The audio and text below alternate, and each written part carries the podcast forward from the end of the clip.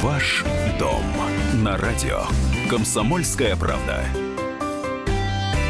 Здравствуйте, мы в прямом эфире. Радио «Комсомольская правда». В вашем доме сегодня я, Валентин Алфимов, а еще Елена Аракелян, замредактор отдела экономики.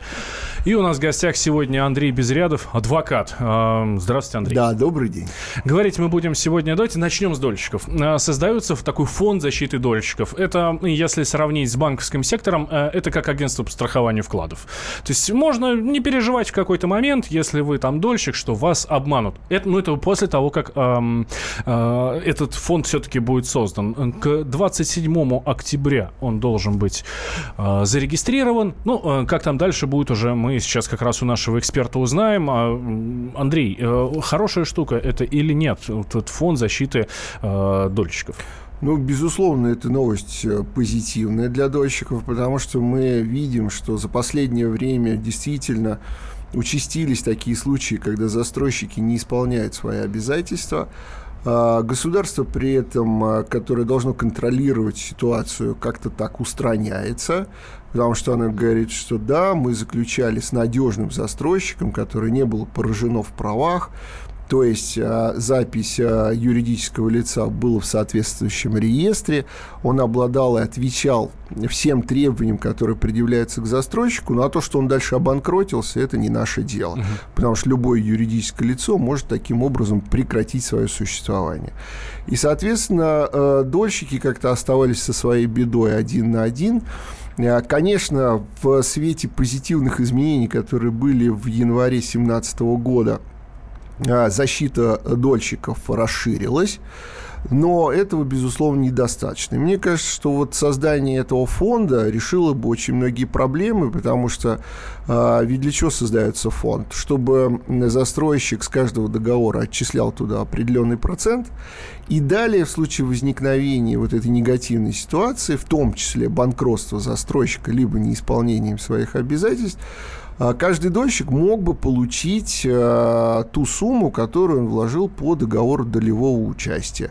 Ну, либо же, э, чтобы государство через э, выделение фондом э, определенной суммы достроило бы объект, если это, этот объект э, является объектом незавершенного строительства и требуются какие-то вложения, чтобы довести его до окончательной фазы.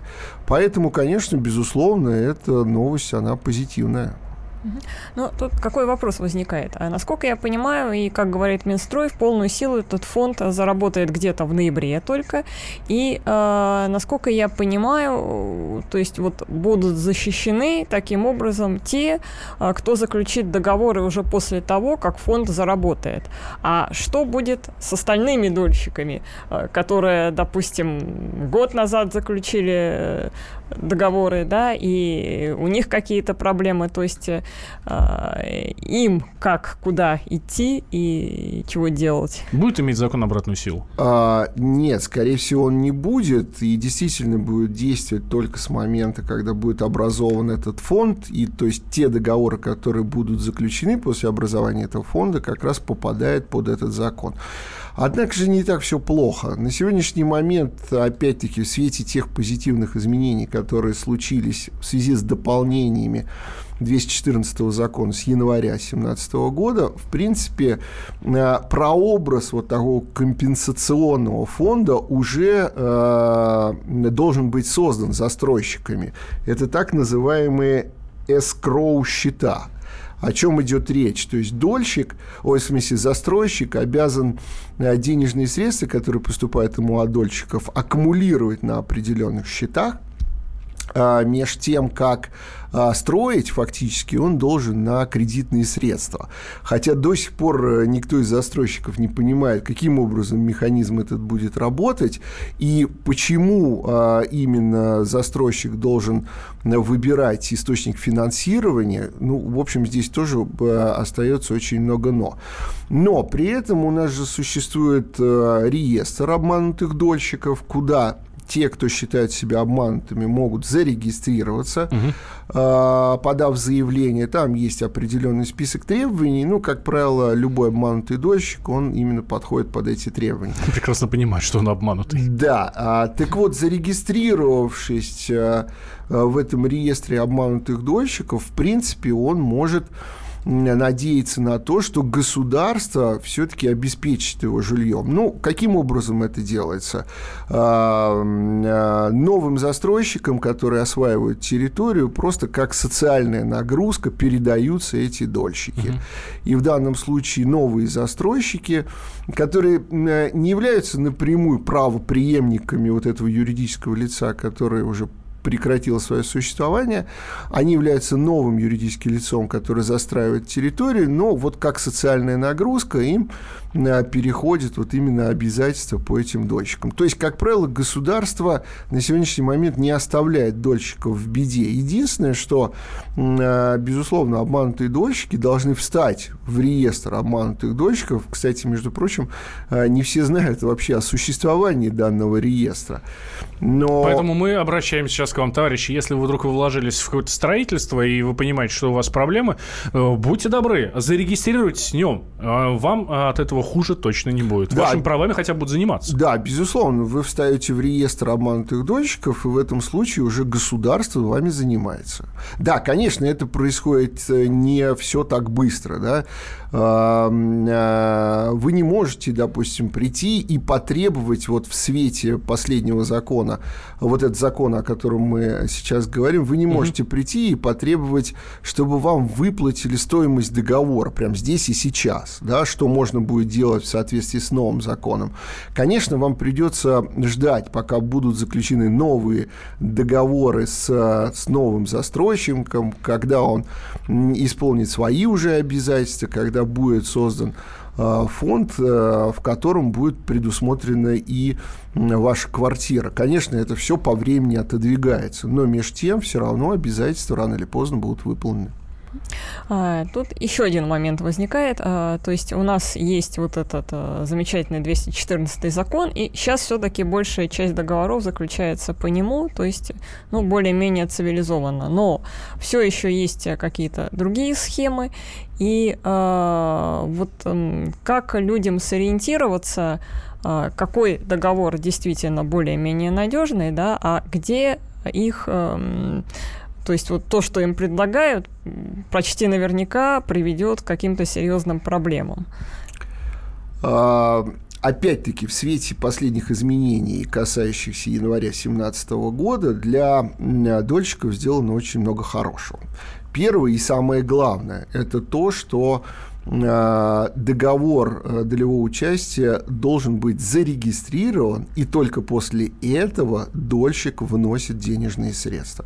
Раньше было по-другому. Раньше на стадии рассмотрения проектной документации, всего чего угодно, уже заключался с дольщиком договор, и исходя из этого договора уже уплачивались денежные средства. Хотя в принципе, нужно сказать, что и сейчас застройщики э, приходят к некоторым таким изощренным схемам, прикрываясь э, другими правоотношениями, ну, допустим, договор займа, да, или договор залога, или договор аванса. То есть все, что угодно, только не договор долевого участия, потому что это им запрещено напрямую делать.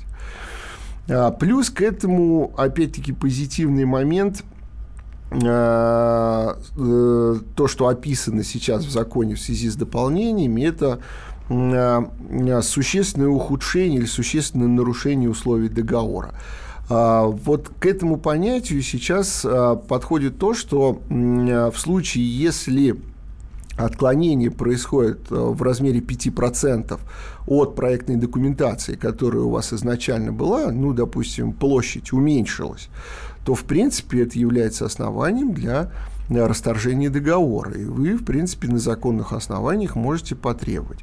Плюс, э, значит, э, требования к самому договору. То есть э, договор должен соответствовать полностью проектной документации, плюс туда должна быть включена описание того, в каком виде должна вам сдана быть квартира, то есть э, каким образом должны будут обработаны быть стены, ну, допустим, поклеенные обои, либо покраска была осуществлена. Об остальных тонкостях поговорим буквально через две минуты. Никуда не переключайтесь, мы вернемся к вам в прямой эфир.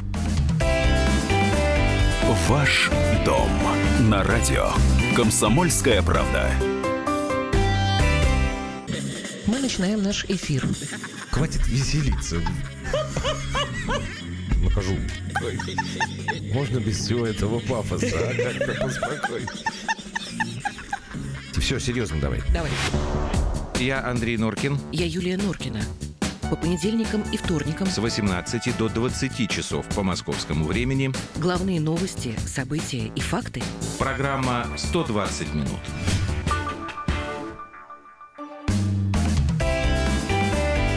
Ваш дом на радио. Комсомольская правда. Мы возвращаемся в прямой эфир. Радио «Комсомольская правда». Меня зовут Валентин Алфимов. Рядом со мной Елена Ракелян, замредактор отдела экономики. У нас в гостях сегодня адвокат Андрей Безрядов. Мы говорим про... а, пока мы говорим про дольщиков, пока мы говорим про все, что касается именно долевого строительства. Вот э, тут у нас создается фонд защиты дольщиков, который совсем скоро будет зарегистрирован. И все дольщики окажутся в безопасности. Ну, по идее, после него. Хотя м, тут тоже еще есть вопросы. Я сейчас призываю всех наших слушателей, которые сталкивались со строительством, которые сталкивались с покупкой квартиры, а, ко- которые имели проблемы уже с долевым строительством, позвоните и расскажите нам об этом 8 800 200 ровно 9702. А, Либо вы можете задать свои вопросы, любые, вот что касается недвижимости, сделок с недвижимостью, а, нашему гостю, адвокату Андрею Безрядову. Все, что касается любов- любых сделок с недвижимостью, все вопросы, именно юридические вопросы с, недвижимостью, мы на них обязательно ответим. 8 800 200 ровно 9702 и плюс 7 967 200 ровно 9702. Это номер Viber и WhatsApp, который, соответственно, у нас работает в студии. Сюда, сюда нужно писать сообщения, звонить бесполезно. Мы а, на звонки на них отвечать не будем, потому что у нас есть свой студийный номер телефона. Что касается еще вот этого фонда защиты дольщиков, который создается, и слава богу, вот есть стройка, я дольщик, и тут я понимаю, тут, значит, начинаются проблемы у моего застройщика. Я понимаю, что я становлюсь тем самым обманутым дольщиком. Какая дальше будет процедура? Как все это будет работать? Мне деньги вернут, которые я заплатил? Или там немножко по-другому все будет?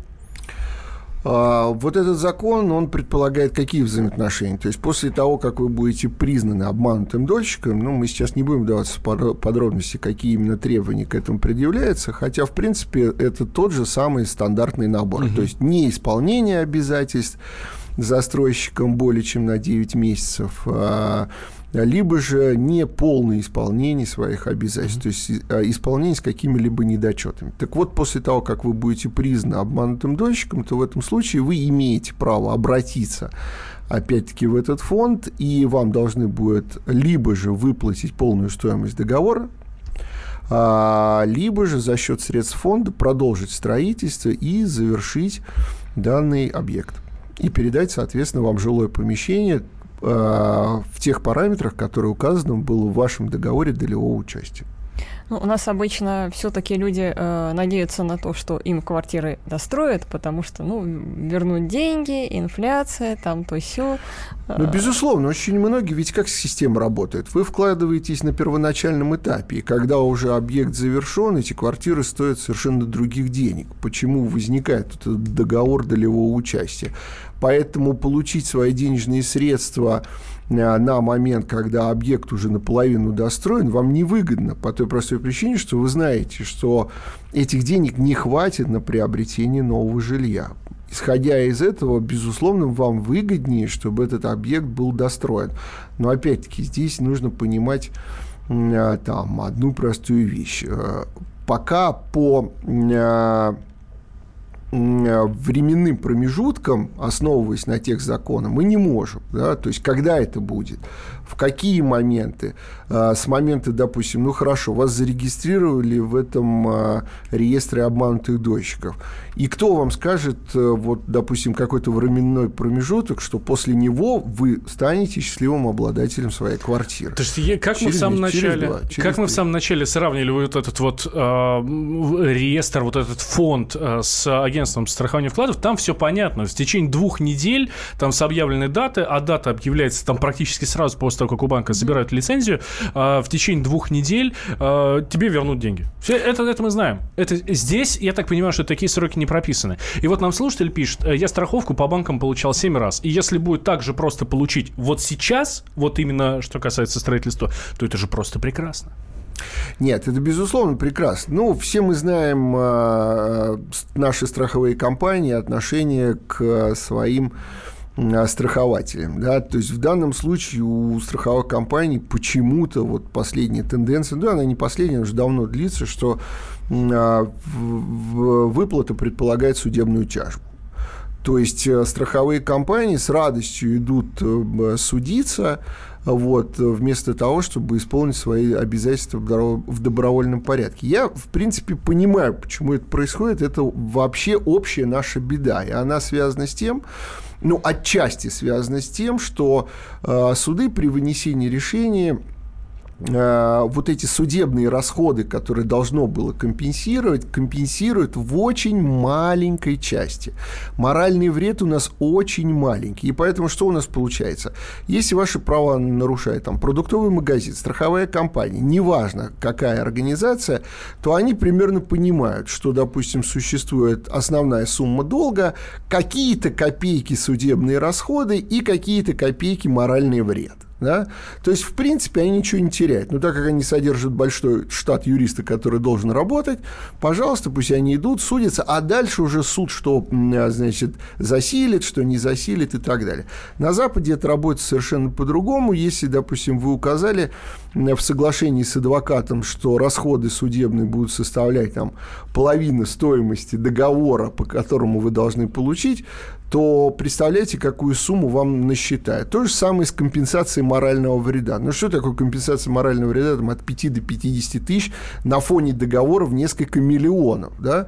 Пожалуйста, а, если соблюден а, досудебный порядок, если стороны разговаривали и не договорились, пожалуйста, значит, в суде компенсация морального вреда должна быть, ну, я не знаю, по полной программе. То есть, ну, вот вплоть до половины, а может быть и размера стоимости основного долга. И тогда уже все тысячи раз подумают, страховая компания, либо продуктовый магазин, когда в добровольном порядке отказываются вам удовлетворить требования, то они тысячи раз подумают. Они скажут, ага, вот мы придем в суд, и далее что мы получим в результате? Увеличение, многократное увеличение суммы, которая будет подлежать как минимум раза в два, да. Вот и все. То есть механизм, он, он простой. Сейчас этого, к сожалению, нет. Да, и из этого возникают проблемы со страховыми компаниями. С фондом должно быть все по-другому, хотя я не вижу пока временные параметры, четко определенные, когда должна быть выплачена сумма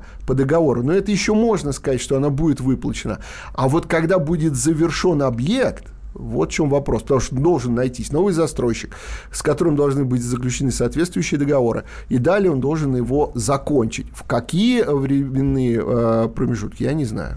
Есть у нас звонок от слушателя. Алексей к нам дозвонился. Алексей из Москвы. Алексей, здравствуйте. А, до, до, добрый день. Здравствуйте. Вот, э, да, я из Москвы. Вы уже сейчас частично ответили вот на мой вопрос. Э, но у меня немного другая история. Я не обманутый дольщик. Я, слава богу, квартиры получил. Это было в 2015 году но получил их э, с э, значительной задержкой. Я покупал две квартиры, это в Южном Бутово было, не буду называть застройщика. Вот. Э, ну, как бы все, был там, допустим, 1 января срок, просрочка была 200, насколько я помню, 14 дней. Я соблю, соблел все судебные вот эти вот нормы, сделал все по правилам, подал заявление в суд сумма выплат по договору, не, не включая даже как бы вот эти вот моральные издержки, или как это, не помню, ну, называется. Да, компенсация а, морального вот. вреда. Да, да, да. Там от копейки я написал. Вот. А вот все, что касается договора, все расчет, ну, как положено, а, была, насколько я помню, 850 тысяч. Исходя из сроков этой задержки, выдачи ключей там, ну и тогда это. Вот. Суд же все принял, все нормально, э, заседание. и мне присудили к выплате 92 тысячи, сославшись на м, несоразмерность э, уж не помню сейчас точно формулировку, Ну, понятно. моих э, требований, так Несоразмерность сказать, вот суммы неустойки Да, к сумме да, основного да, долга. Да, да, да, Мгм. да, вот. И, как бы вот, вот и все, вот и итог. Дальше я, конечно, бороться, ну, не стал. Э, Зачем же? Понятно. К сожалению, практика такая судебная есть. И, в принципе, мы сталкиваемся с этим сплошь и рядом, когда вот именно проценты уменьшаются. Действительно, у суда есть такое право, действительно речь идет о несоразмерности, но это понятие субъективное, то есть не существует нигде в судах либо в постановлениях пленума определенной четкой формулы, насколько можно сокращать, исходя из чего. То есть решения принимаются судьей единолично, исходя из своих субъективных представлений ситуации. Конечно же, это недопустимо. Должна быть четкая какая-то прозрачная схема, тем более при вот таких вот вопиющих нарушениях, которые ответственность за которые предусмотрена ну, аж несколькими законодательствами. Профильным, соответственно, 214, ну и также э, нормами э, Гражданского кодекса. Я считаю, что это недопустимо. Если застройщик виноват в нарушении сроков, то он должен нести а, соответствующую ответственность. Иначе тогда каким образом мы будем стимулировать э, то, чтобы застройщик исполнял свои обязательства надлежащим образом? Сейчас небольшой перерыв, дадим э, слово новостям, после этого вернемся. Ваш дом на радио. Комсомольская правда.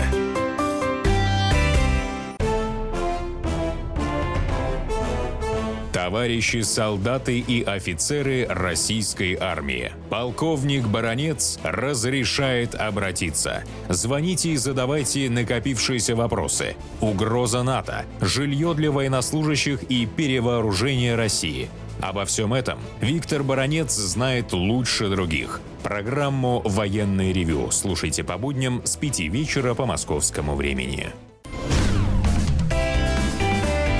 Ваш дом на радио. Комсомольская правда. Мы возвращаемся в прямой эфир. Радио «Комсомольская правда». Меня зовут Валентин Алфимов. Рядом со мной Елена Аракелян, замредактор отдела экономики комсомолки. И в гостях у нас сегодня Андрей Безрядов, адвокат.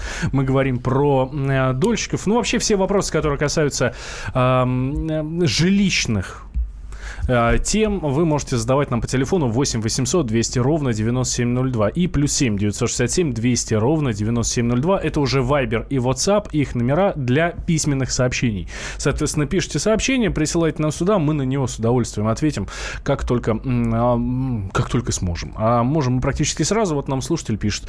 Это все, конечно, хорошо, только насколько стоимость квартиры увеличится с появлением вот этого самого э, фонда дольщиков. Я так понимаю, что это второй вопрос по популярности, который задают, но что касается ф- фонда обманутых дольщиков. Ну, согласно этого закона, э, застройщик должен будет отчислять с каждого договора долевого участия процент в размере 1,2% с каждого договора, суммы договора. Ну вот представьте, насколько может увеличиваться стоимость э, самого объекта. На эту сумму, скорее всего, и 1,2%. увеличится. Да, да. Но сейчас же тоже действует какая-то страховка и те же самые 1,2%. Я думаю, даже больше. А, давайте тогда дальше по темам нашим пойдем, потому что есть еще один, э, есть еще одна очень интересная тема, которая А, Я хочется- прошу прощения, Да. вот э, еще я хотел бы остановить по поводу дольщиков. Э, Здесь вот еще какой вопрос. А, То есть для того, чтобы дольщики не злоупотребляли своим положением, да, были внесены некоторые изменения. А есть которые- дольщики, которые злоупотребляют своим Да, положением? безусловно. Я сейчас сделаю круглые глаза, потому что удивлен, но обычно мы никогда не слышали ничего про обманутых застройщиков, которых дольщики из них пытаются выманить деньги или еще что-то. Такие тоже К бывают? сожалению, это факт. И на сегодняшний момент э, наша судебная практика пестрит, э, в принципе, такими вот э, судебными тяжбами. В чем здесь вопрос? Дело в том, что после того, как застройщик построил э, жилье, он уведомляет э, дольщика о том, что он готов ему передать по акту данное жилое помещение. Что делает дольщик? Дольщик не а, против того, чтобы передать, он просто по тем или иным предлогам уклоняется от приема данного жилого помещения. А какой смысл? Ну, ты вроде купил квартиру, она готова, А, ну, будь Хочется добр. заехать, ремонт уже делать. А смысл очень простой. Некоторые преследуют корыстную цель, то есть хотят немного денег поиметь с этого застройщика.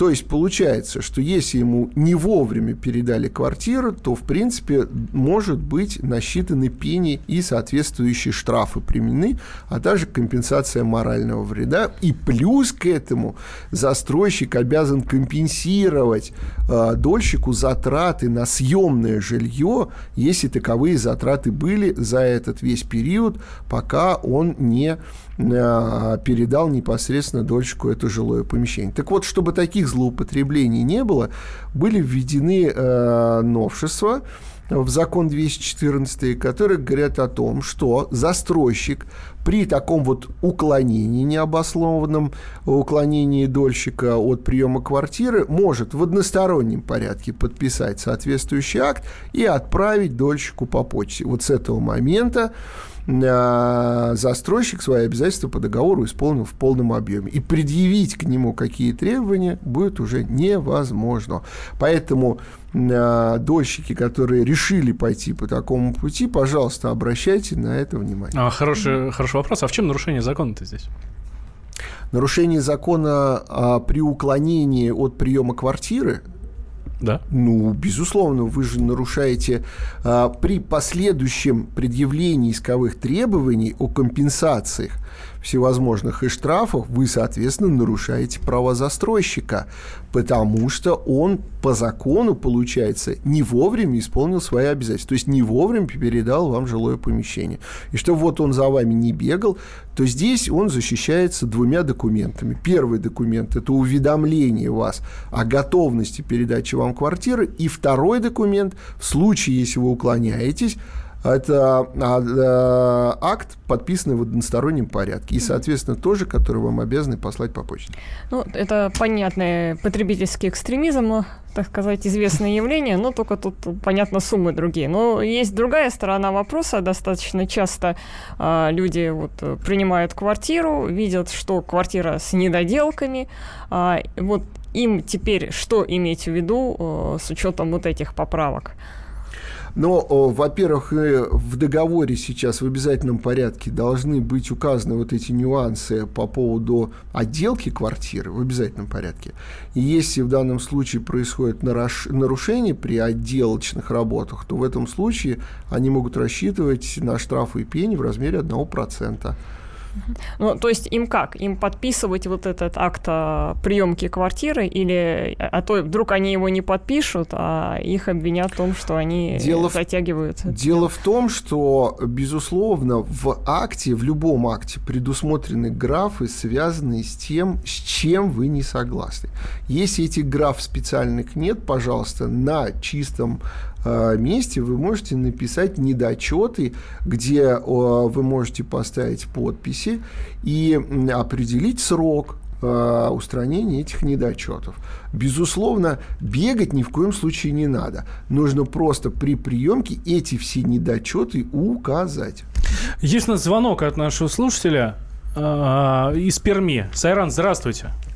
Здравствуйте. Здравствуйте. Скажите, пожалуйста, я покупал квартиру не как э, долевую часть принимал, а покупал пай. Да. Вот. И скажите, пожалуйста, вот сейчас у нас дом, э, ну, по, э, по разговору застройщика, 99% как бы она уже готова. Но они должны были сдавать дом еще в конце 2015 года, четвертый квартал. Вот до сих пор дом не сдан, и мы что не делали, э, ну там что-то делает, копается, но никаких движений нету. Э, Я так понимаю, что у вас жилищно-строительный кооператив, правильно ведь? Да, да, да, да, да, да. Ну, этот дом полностью как бы э, паевой дом. Тут дольщиков-то нет.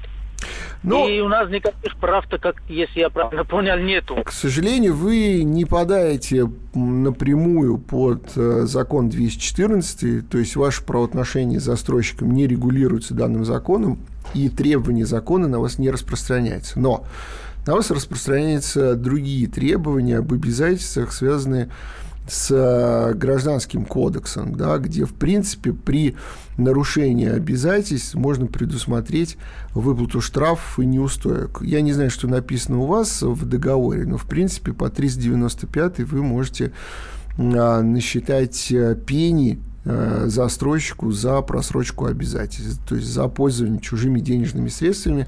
И там также будет применяться ставка рефинансирования, но это раньше она называлась, сейчас будет называться ключевая ставка. Плюс компенсацию морального вреда вы тоже можете вменить э, за нарушение обязательств застройщиком. То есть, в принципе, какие-то деньги можно потребовать в качестве компенсации. Но, опять-таки, вашим договором с застройщиком должны быть эти штрафы и пени предусмотрены. Тогда вы действуете в рамках своего договора и указываете именно размер тех штрафов и пени, которые у вас есть непосредственно в договоре.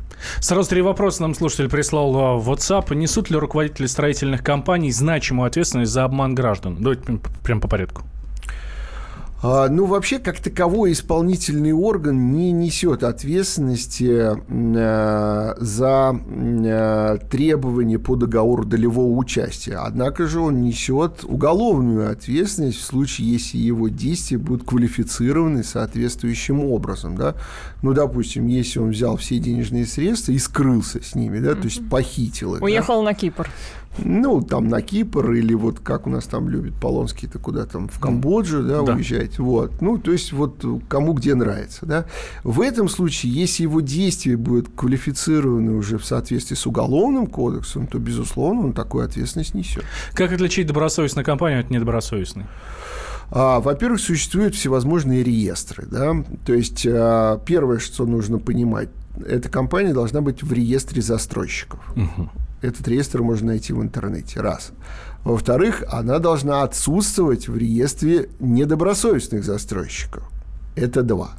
В-третьих, она должна отсутствовать в реестре недобросовестных застройщиков, которые участвовали в тендере на получение земельных участков. Такой реестр тоже есть. Три.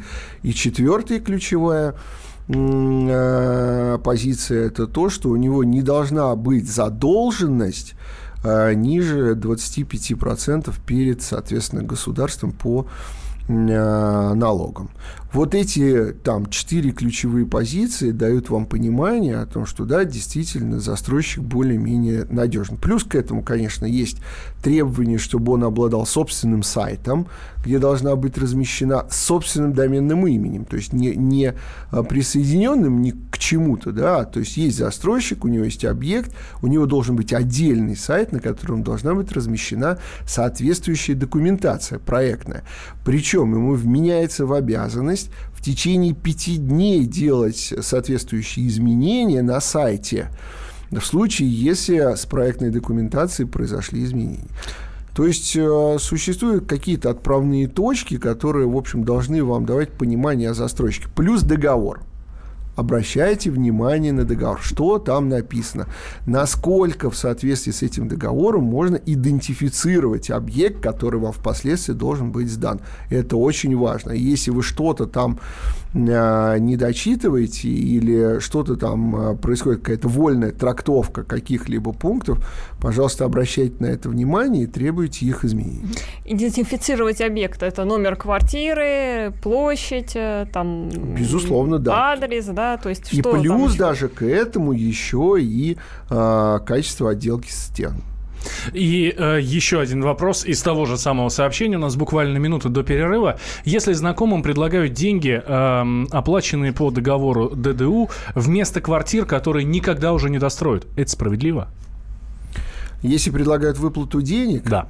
А, ну, как вам сказать, конечно, с одной стороны, существуют, безусловно, имущественные потери, да, потому что вы вкладываетесь на первоначальном этапе, и понятно, что за сумму, вложенную на первоначальном этапе, вы, конечно, квартиру никогда не купите, не приобретете.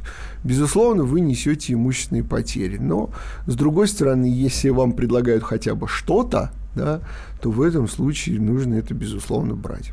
Это лучше, чем ничего все-таки. А, Смотрите, у нас сейчас еще небольшой перерыв, после которого мы обязательно вернемся. У нас в гостях Андрей Безрядов, адвокат. Мы говорим про а, жилищные вопросы, все, что касается строительства, покупки квартир, продажи и так далее. Елена Аркелян у нас, конечно же, в студии, замредактор отдела экономики. Я Валентин Алфимов. И вот ам, буквально через две минуты я бы хотел немножко поменять тему, хотя, безусловно, все это туда же, про стройку. А, Правительство, окажется, оказывается, хочет защитить покупателей приватизированного жилья. Что это за защита? Как ам, будут теперь обстоять дела? Узнаем через две минуты. Ваш дом на радио. Комсомольская правда.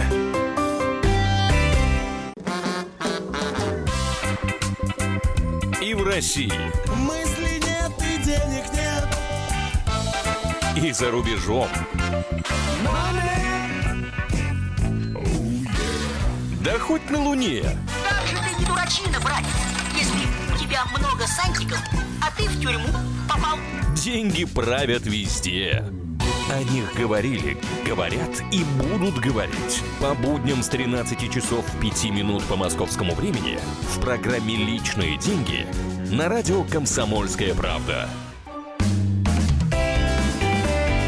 Ваш дом на радио.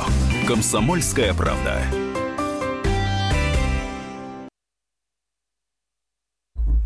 Мы снова в прямом эфире. Радио «Комсомольская правда». Я Валентин Алфимов. Рядом со мной Елена Аркелян, замредактор отдела экономики комсомолки. И в гостях у нас адвокат Андрей Безрядов. Мы говорим про э, жилищные вопросы, про то, как купить, продать. Ну, вот сейчас говорили про дольщиков.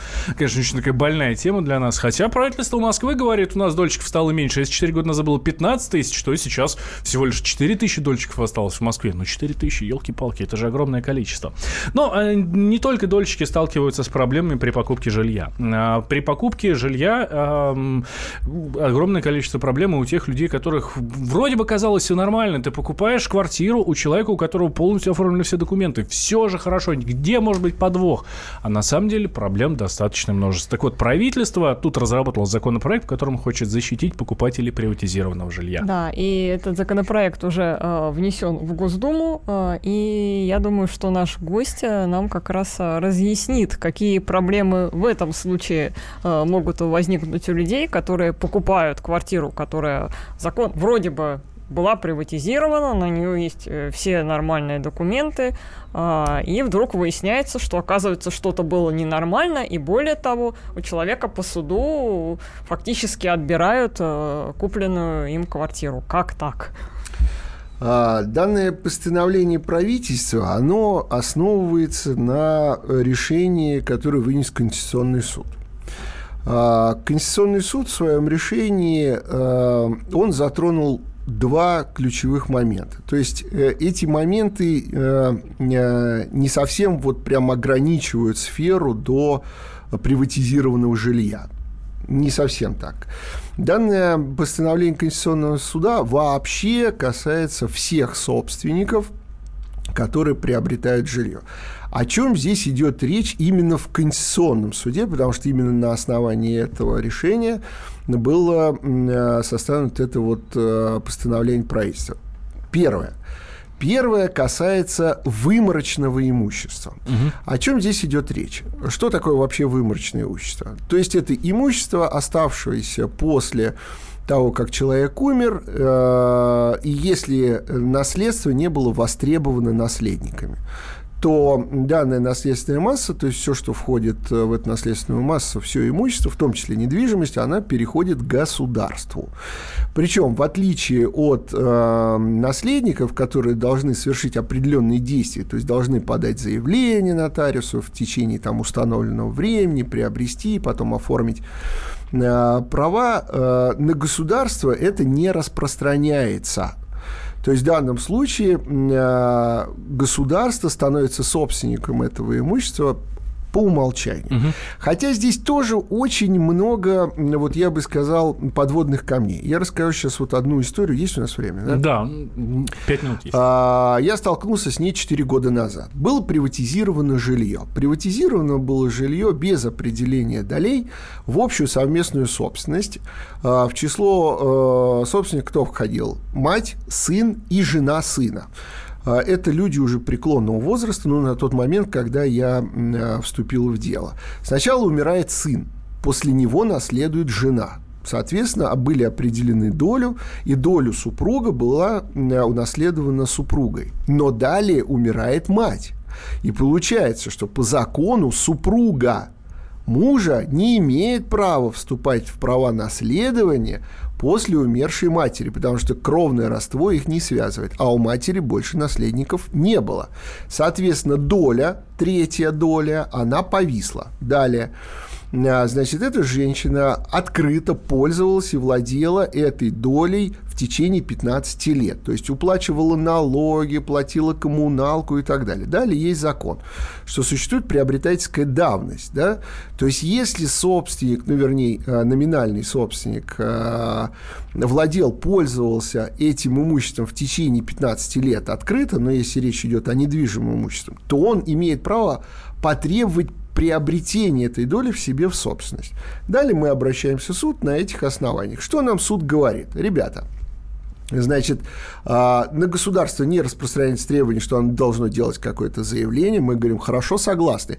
Но приобрести-то в собственность, то есть переоформить на себя оно должно. И если оно на протяжении 15 лет этого не сделало, значит, это добавляет нам определенные права, что мы имеем право претендовать на это имущество. Государство говорит, нет, не имеете, потому что оформило оно его, не оформило оно его, дело третье. Это вообще к вам никакого отношения имеет. Мы тогда предъявляем э, другую судебную практику, где, допустим, банк, выдавший кредит гражданину, гражданин умирает, после чего, значит, все его собственность невостребованная переходит в государство как выморочное имущество, и банки, обращаясь к государству, говорят о том, что, пожалуйста, вы же стали собственником его имущества, значит, отвечайте, будьте любезны по обязательствам ее, то есть по кредитам. А здесь уже другая судебная практика, когда государство говорит, нет, ну позвольте, на нас распространяются общие нормы гражданского кодекса, поэтому мы собственниками становимся с момента, когда мы переоформили на себя это имущество, а мы его не переоформили, здесь отвечать не будем. То есть получается, что эти две практики в зависимости от выгоды государства применялись в том или ином вопросе. Вот сейчас в данном случае Конституционный суд высказался четко. Первое. Значит, э, государство обязано переоформить на себя это имущество, то есть закрепить за собой право собственности, чтобы в реестре появилась определенная э, запись. Да? Если оно этого не сделало, извините, значит, на него можно предъявлять требования. Это первое. И второе, безусловно, то, что позитивный момент, э, касающийся перехода права собственности дальше, да, вот э, там неважно, как оно возникло там по договору приватизации с совершенными ошибками, либо же по договору купли-продажи с совершенными ошибками. Конституционный суд говорит так: если государство внесло соответствующий реестр запись о том, что сделка совершена и за определенным лицом закреплена закреплено право собственности, точка, он может ей распоряжаться дальше. И значит, какие бы требования к этому предыдущему собственнику предъявлены не были бы, а добросовестный приобретатель, который приобрел впоследствии, все, его права защищены. Сделка отменена быть не может. Пожалуйста, к предыдущему собственнику какие угодно требования. Обвиняйте его в мошенничестве, обвиняйте государство в недочетах, но это никак не должно отразиться на добросовестном а, право про Это касается э, случаев с черными риэлторами, когда потом появляются какие-то требователи, и у человека, который купил квартиру, вроде бы как все по-честному, да, э, ее, ее потом отбирают. Это же касается и случаев унаследования. Безусловно. Да? Соответственно, тот, кто унаследовал, продает квартиру, а потом появляются еще кто-то. Наследники, которые предъявляют требования да, о разделе. Получается, что теперь, ну, точнее, как будет, э, как, как только вступит в силу вот это постановление, постановления правительства, mm-hmm. вот э- эти все вопросы будут сняты. Должны быть сняты. А, потому что ведь как раньше было, да, при отмене сделки у нас ведь самое главное было что? То, что граждане в договоре не указывали а, полную стоимость.